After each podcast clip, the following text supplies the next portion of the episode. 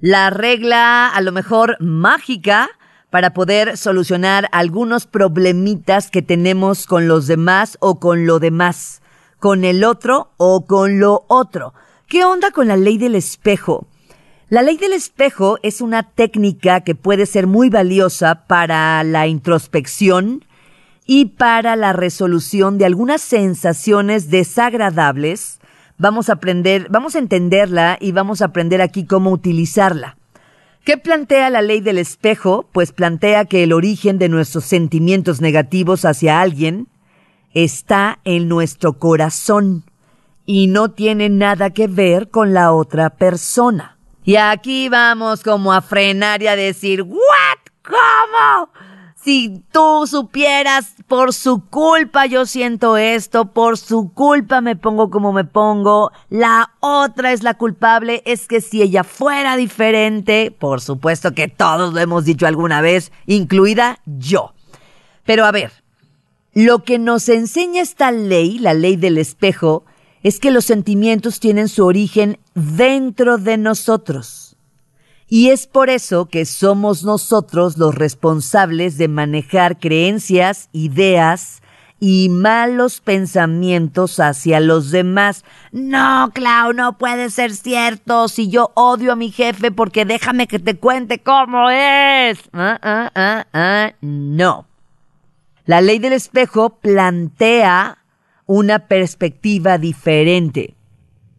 El coraje, la molestia, el sufrimiento, el enfado habitualmente es con uno mismo y no con el otro. Es decir, todo comienza, todo termina en el sí mismo porque es la proyección la que está jugando con nuestra mente. O sea, como si nuestra realidad fuese un espejo que nos devolviera la imagen que está dentro de nosotros, que nosotros estamos generando. Tendríamos que pararnos delante de un espejo para enfrentarnos con nuestro interior, que es el que determina todo lo que vemos y todo lo que nos sucede.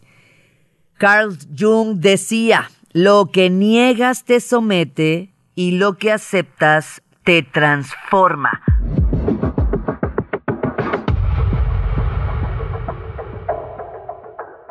Dicho esto, el espejo entonces va a ser siempre una oportunidad, una gran oportunidad. Fíjense, lo vamos a entender de esta manera. La ley del espejo la entendemos así. Todo lo que me molesta, irrita o quiero cambiar del otro está dentro de mí. Voy a repetirla para ir juntos en este asunto e irla entendiendo.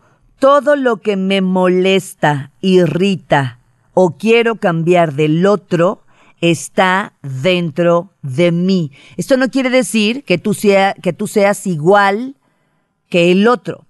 Un ejemplo sería, por ejemplo, si te molesta eh, la autoridad, la excesiva autoridad, el casi el autoritarismo, ¿no? Te irrita las personas autoritarias, te molesta, te irrita, lo quieres cambiar del otro, está dentro de ti. ¿Esto qué quiere decir? Que muy probablemente tú creciste en un hogar muy autoritario, padres o madres autoritarias o algún maestro, algún tío, eh, alguna situación en donde el tema del el autoritarismo te generó un conflicto considerable.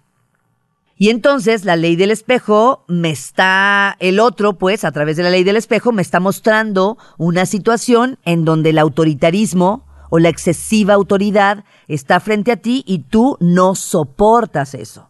¿Ok?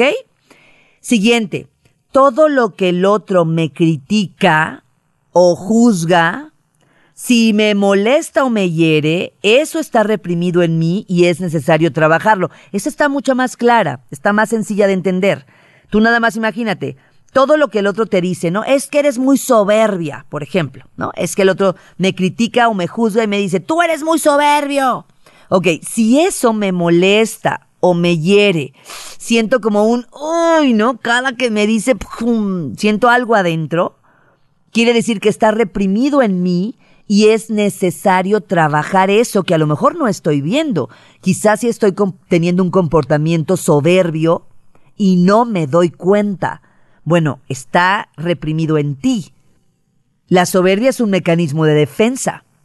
Quizá lo que te está diciendo el otro es ve y chambea eso que tienes ahí, ¿no? Porque te está generando problemas. Ahí están dos vías interesantísimas para conocer cómo opera la ley del espejo y ver de qué manera la puedo utilizar como una oportunidad para conocerme. Tercera parte de la ley del espejo. Todo lo que me gusta del otro lo que amo en él también está dentro de mí. Claro, si eso que te gusta de la otra persona o del suceso externo a ti, todo eso que te gusta lo reconoces, te satisface, te hace sentir bien, pues evidentemente está dentro de ti. Si reconoces a una persona amorosa es porque hay amor en ti. Si reconoces a una persona que es justa es porque tú también eres justa. Si no, no podrías reconocerlo. Y finalmente, la cuarta, la cuarta parte de esta ley del espejo dice, todo lo que el otro me critica, juzga o quiere cambiar en mí sin que me afecte, es diferente a la segunda, porque acuérdate que la segunda decía, todo lo que el otro me critica o juzga, si me molesta o hiere, está reprimido en mí, yo lo tengo que trabajar. Pero esta cuarta es bellísima porque dice, todo lo que el otro me critica, juzga o quiere cambiar en mí sin que me afecte, le pertenece a él, al otro. Esto quiere decir que si el otro me dice soberbia y yo no siento absolutamente nada, no me molesto, no me hace ruido, no me defiendo, no es mío. Tiene que ver con el otro. El otro me está viendo a mí con una conducta soberbia y tiene que ver más con su propia historia que conmigo. Ándale. Ahí están ya clarísimas estas cuatro ideas por donde vamos a entender la ley del espejo. Y vamos a regresar para ver cómo vamos a aplicar todo esto, porque bueno, pues yo creo que aquí lo primero que tendríamos que reflexionar es, observa, observa ese algo que te irrita, ese algo que quieres cambiar, ese algo o alguien que te causa sufrimiento. Imagínate que estás frente a un espejo y pregúntate, o sea, esa persona es un espejo, ¿qué está reflejando esta situación de mí?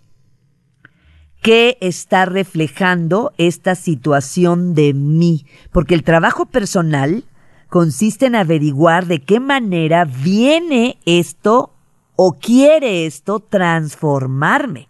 Es todo un trabajo pero puede haber muchísimos beneficios. Uf, muchísimos.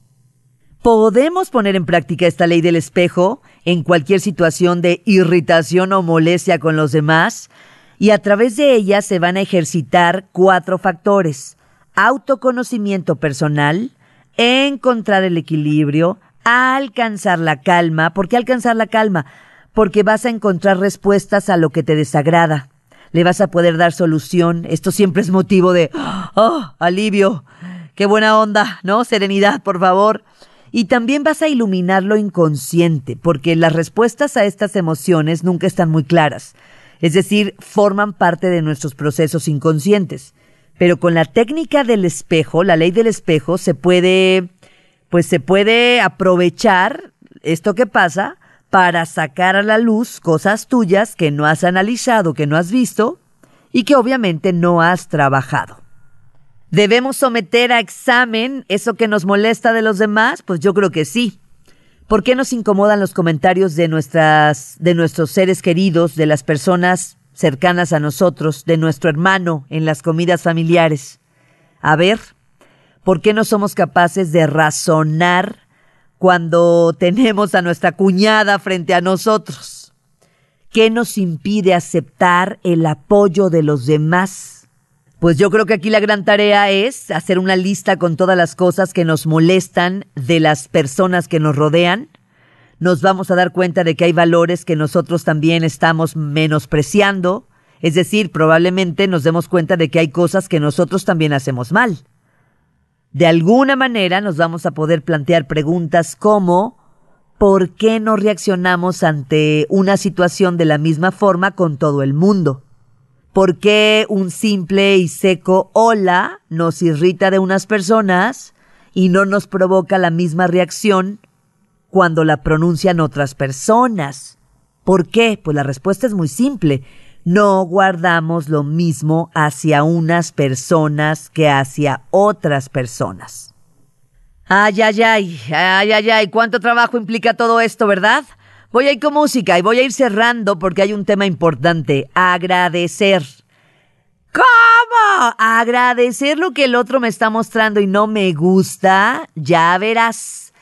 Las experiencias que vivimos todos los días son regalos envueltos en cajas muy extrañas. Muchas veces, en un principio, no encontramos cuál puede ser el regalo. Es normal. Pero a la larga, a la larga, con el tiempo, más o menos tiempo, vamos a descubrir la razón profunda, el regalo que había en vivir esa experiencia. Yo recuerdo el caso de una, de una amiga cercana que, híjole, cada que salía con un chavo, pues regresaba como desvalorizada, o sea, regresaba sintiendo que toda la relación no eran pareja, pero salían. Pero ella sentía que toda la relación tenía que ver con que pues nada más se la pasaran bien una tarde, una noche, y ella regresaba sin ningún compromiso y ella ya se estaba clavando, o sea, ya se estaba enamorando. Pero, pero seguía ahí, ¿no? En lugar de, de decir, bueno, pues si esto ofrecen y yo no quiero esto, pues agarro mis cosas y me voy. No, en lugar de hacerlo así, ella decía, esto ofrecen, no me gusta, pero no hay de otra, pues aquí me quedo. Entonces imagínense la frustración. Hasta que de pronto descubrió que había un tema de desvalorización interno. O sea, había un tema de baja autoestima en ella. Había un tema de solo merezco esto. Cuando ella trabajó, toda esta historia, su historia, pasaron dos cosas. Pueden pasar dos cosas. Uno, termina con la relación, o sea, dice, ya no quiero que esta relación, ya no quiero esto para mí, o continúa con la relación, la disfruta, pero ya no espera nada. Ay, ay, ay. Ay, ay, ay. ¿Ves que la mayoría de las cosas tienen más que ver con nosotros mismos?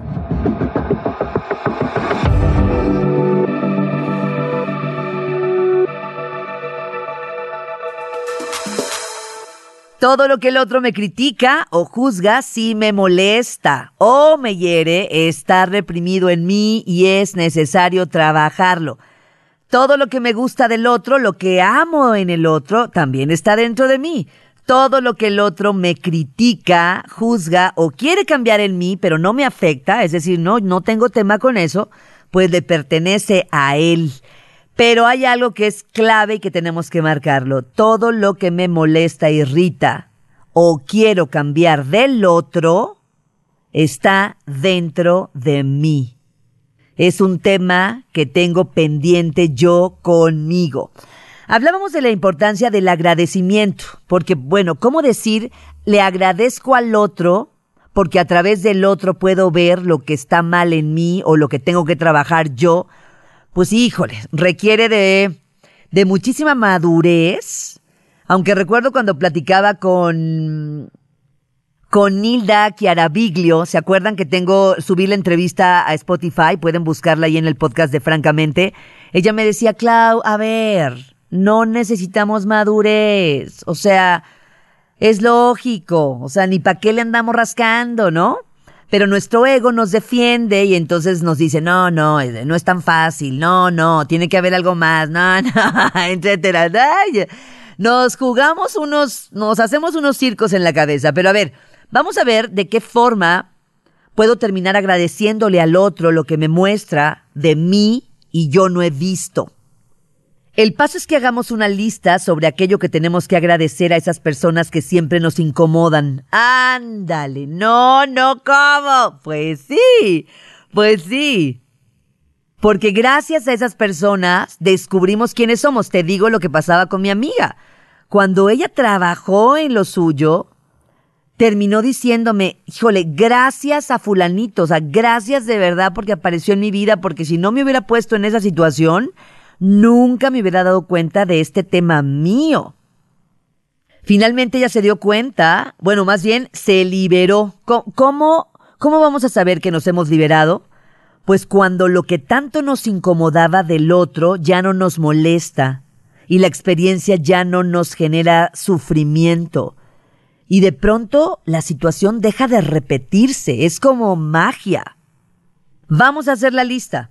Tómate el tiempo necesario para revisar cuántas de esas características que nos incomodan de la otra persona están también en nosotros. Cuando terminemos, hacemos otra lista exponiendo las cuestiones sobre las que nos gustaría pedirle perdón. En el caso, por ejemplo, de la chava que te decía, pues ella podría poner, ¿no? Eh, gracias, eh, Joaquín, porque eh, con tu rechazo me hiciste darme cuenta que vengo de una historia de rechazo desde niña o de bla, bla, bla, bla, bla, y que he repetido estos patrones. Entonces, nada, pues te ofrezco una disculpa por señalarte de malo, por señalarte de injusto, por señalarte, yo no sé, es la chamba que tendríamos que hacer. ¿Nos va a costar trabajo? Sí. Puede que al principio sea una lista forzada, sí. Pero al final nos vamos a dar cuenta de que en alguna, de alguna manera, nuestra mirada hacia nosotros mismos no fue nada amable, que habíamos estado odiando a una persona por ser como es, porque nos quedaba de ver a nosotros algo cuando realmente la otra persona puede ser como quiera ser. Y la que tiene o el que tiene el control y el poder de quedarse o de irse eres tú. Yo creo que perdonar es probablemente la parte más complicada de todo el proceso. Podríamos empezar por perdonarnos a nosotros mismos, ¿no? Ese es el gran perdón. Porque al explorar a través de la introspección todo este asunto, pues vamos a terminar aceptándonos tal y como somos y a vivir en armonía con nosotros mismos, perdonarnos a nosotros, hacer una lista con las personas a las que no podrías perdonar. Esto te va a ayudar a ser consciente de que hay individuos con los que tienes aún asuntos pendientes, expresar tus sentimientos en un papel, puede ser muy útil para liberar emociones reprimidas, buscar los motivos que te llevan a no perdonar. Puedes entrenar con este ejercicio la empatía, escribir aquello que puedas agradecerle al otro, utilizar afirmaciones sencillas para ayudarte en el proceso, un sencillo te perdono, y finalmente escribir lo que has aprendido empleando la ley del espejo. ¿Es necesario hablarle a la otra persona y decírselo? llamarle, escribirle un mensaje o cara a cara, pues no necesariamente, ¿eh? puede ser un valiente paso, pero no necesariamente. Cuando lo trabajes tú acá adentro, no va a ser necesario, a menos de que tú lo creas así. Con que escribamos esa carta que no vamos a enviar, vamos a liberar todos los temas emocionales que andamos cargando en la mochila. No alimentemos más rencores, ni malos sentimientos. No olvidemos que proyectamos lo que llevamos dentro, por lo que cada cosa que veamos en los otros probablemente dirá más de nosotros mismos que de los demás. Francamente.